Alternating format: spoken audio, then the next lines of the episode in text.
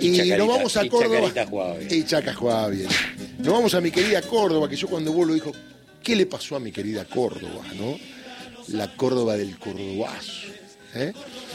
Vamos a hablar con Nadia Fernández, que es vicepresidenta de la escritura de Córdoba. Dice, no hay lugar a dudas que en esta coyuntura la mejor opción es Sergio Massa. Y lo estábamos buscando desde ayer también y por suerte le hemos encontrado. Nadia, ¿cómo le va Darío Villarruel aquí en Radio Nacional para todo el país? ¿Cómo anda?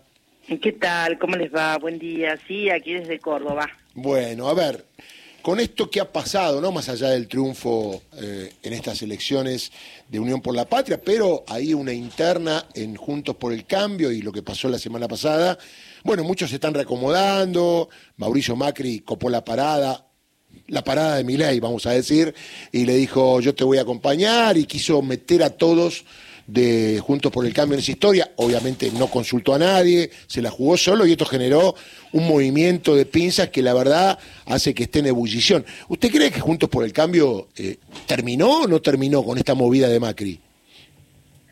La verdad es que mm, me da toda la impresión eh, que cuando un, con, con un proyecto político está centrada toda su energía, centra toda su energía en una sola persona, eh, eso se disuelve inmediatamente porque queda sujeto siempre los ánimos eh, de, una sola persona, digamos, o de un líder. Y eh, eso es lo que le- me parece que le pasa Juntos por el Cambio.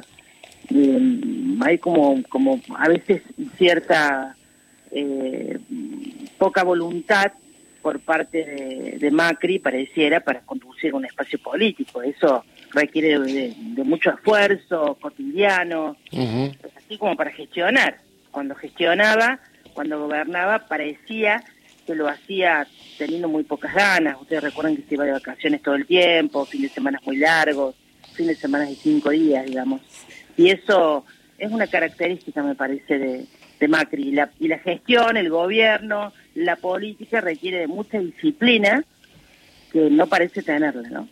Y más allá de su posición, eh, sus pares piensan igual que usted, hay una posición neutral, que para mí siempre las posiciones neutrales son como lavarse un poco las manos, eh, en cualquier materia, ¿eh? en materia política mucho más, porque estamos cumpliendo 40 años de democracia y lo que queremos al votar es más democracia, ¿no? Bueno, yo creo que hay que poner a Córdoba y su comportamiento electoral en un contexto.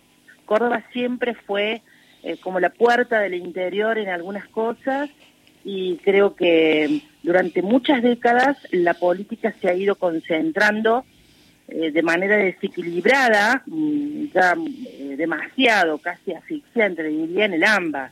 Claro. Y eso también creo que aquellos que conducen, que gobiernan, tienen que tenerlo muy en cuenta. Y nosotros hemos tenido desde el interior y desde la provincia muchas discusiones y las vamos a seguir teniendo, eso siempre lo digo. Vamos a seguir teniendo discusiones en cuanto a la distribución de los recursos en materia de subsidios, en materia de transporte, energía. Eso me parece, en, en- en materia de desarrollo de las economías locales, regionales. Creo que cuando se asume el gobierno de la Argentina hay que mirar un poco más allá de la General Paz y, y es un desafío que creo que tiene que puede asumirlo Sergio Massa. Porque si no pareciera que eh, y esto lo, lo logramos también hay que decirlo con la candidatura de Juan Schiaretti. Claro. Juan Schiaretti era el único de hombre del interior y no creció por casualidad o duplicó su cantidad de votos por casualidad. Eh, muchos lo conocieron después de un debate en Santiago del Estero porque la realidad es que toda la discusión se concentra en Buenos Aires y pareciera que se le da la espalda eh, a todo el interior de la Argentina. Bueno, Massa tiene que asumir, tiene la posibilidad histórica de asumir el gobierno de toda la Argentina, eh, de que sea un gobierno más federal porque hace al espíritu y a la historia de la Argentina.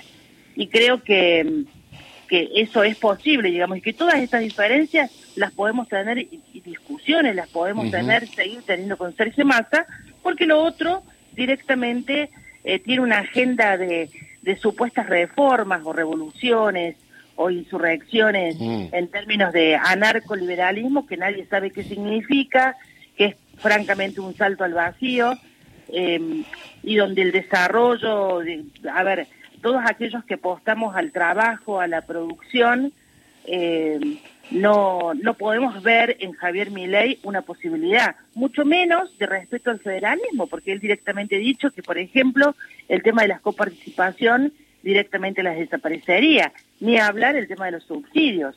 Si todo lo dejamos al liberado al mercado, bueno, imagínense lo que va a hacer. Con la eliminación del Banco Central también, nosotros decimos que no estamos de acuerdo. bueno, un sinnúmero de, de manifestaciones que ha tenido Javier Milei que se presenta como una especie de, de, profeta de, del crimen, eh, francamente no, no, no lo podemos acompañar. Yo no puedo hablar por, por, por mis colegas, sus pares, mucho menos por, por mis pares. Eh, no puedo tampoco arrogarme la representación de, de toda una fuerza política. Ustedes saben que nosotros en Córdoba ganamos haciendo una alianza con radicales, con peronistas, con socialistas, eh, con demócratas cristianos. El electorado cordobés es muy especial. Eh, y eso también hay que saberlo. Nosotros hemos gobernado y muy bien gracias a las buenas gestiones de la Chiaretti y ahora se va a continuar Martín Zardora. Hemos puesto a la ciudad de pie en los últimos cuatro años con Martín Zardora y bueno, hay que dejar que, que ellos este, eh, se manifiesten si quieren hacerlo.